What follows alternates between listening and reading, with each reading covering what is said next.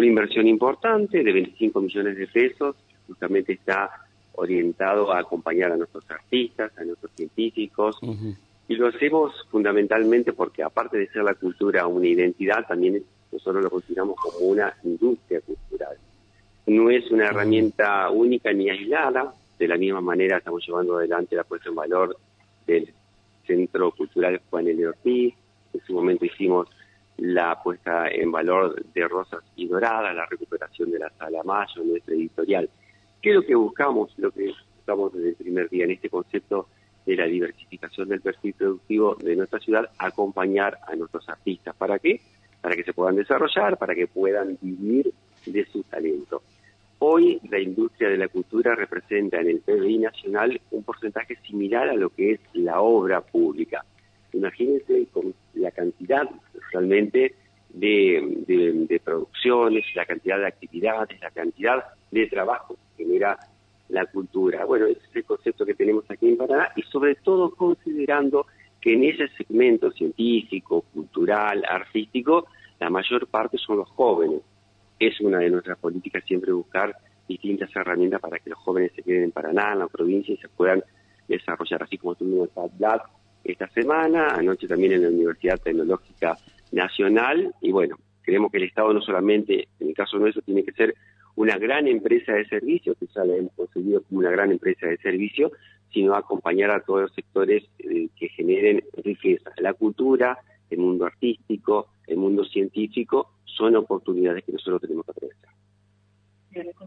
¿Cuáles son los requisitos para poder inscribirse aquellos que estén interesados? ¿Qué deben tener en cuenta?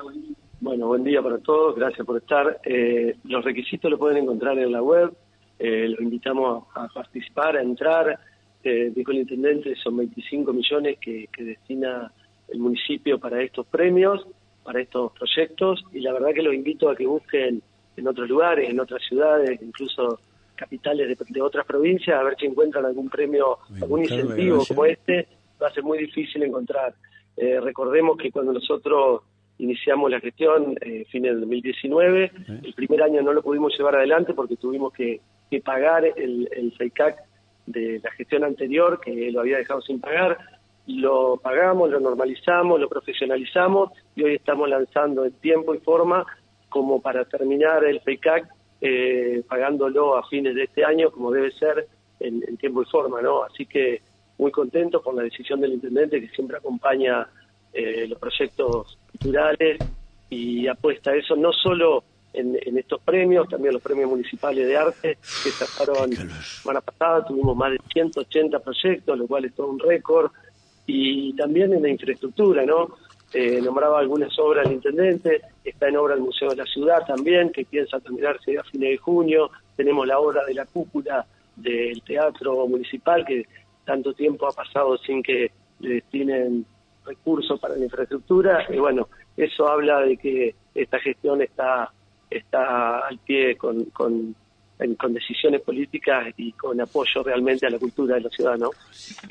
así, ¿cuánto tiene de avance de obra, Intendente, que usted lo mencionó recién? 30%, justamente esta semana que vino el ministro de Transporte, que estuvimos en puesta en valor de lo que es el edificio, del ferrocarril, caminando, lo pudimos ver, adentro está quedando como nuevo, la verdad que cuando la gente la vea, se va a disfrutar, va a ser el centro cultural más importante de la región. la fecha de exhibición está prevista fines de diciembre, probablemente de noviembre.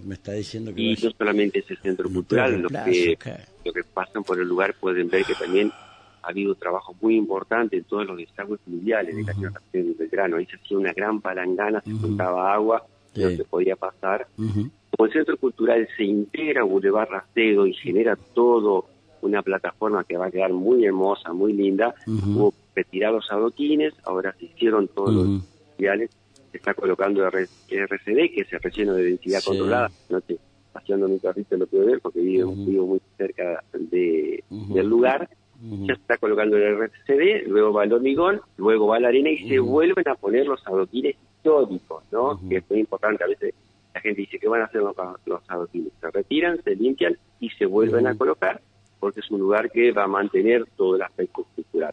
La parte interna va muy bien, se ha recuperado todas las carriadas de Pinotea. Adentro hay un tren que también va a quedar y va, va a configurar un lugar que va a ser, les puedo asegurar, muy pero muy bonito. La parte externa eh, se vincula de manera total también a la parte interna con juegos, con distintas actividades y hacemos todo el recorrido hasta Puerto Ciencia, que también toda la parte externa se está poniendo en valor. Una obra muy importante de varios cientos de millones de pesos que financia el gobierno de la provincia de Entre Ríos y la unidad escritora de la Municipalidad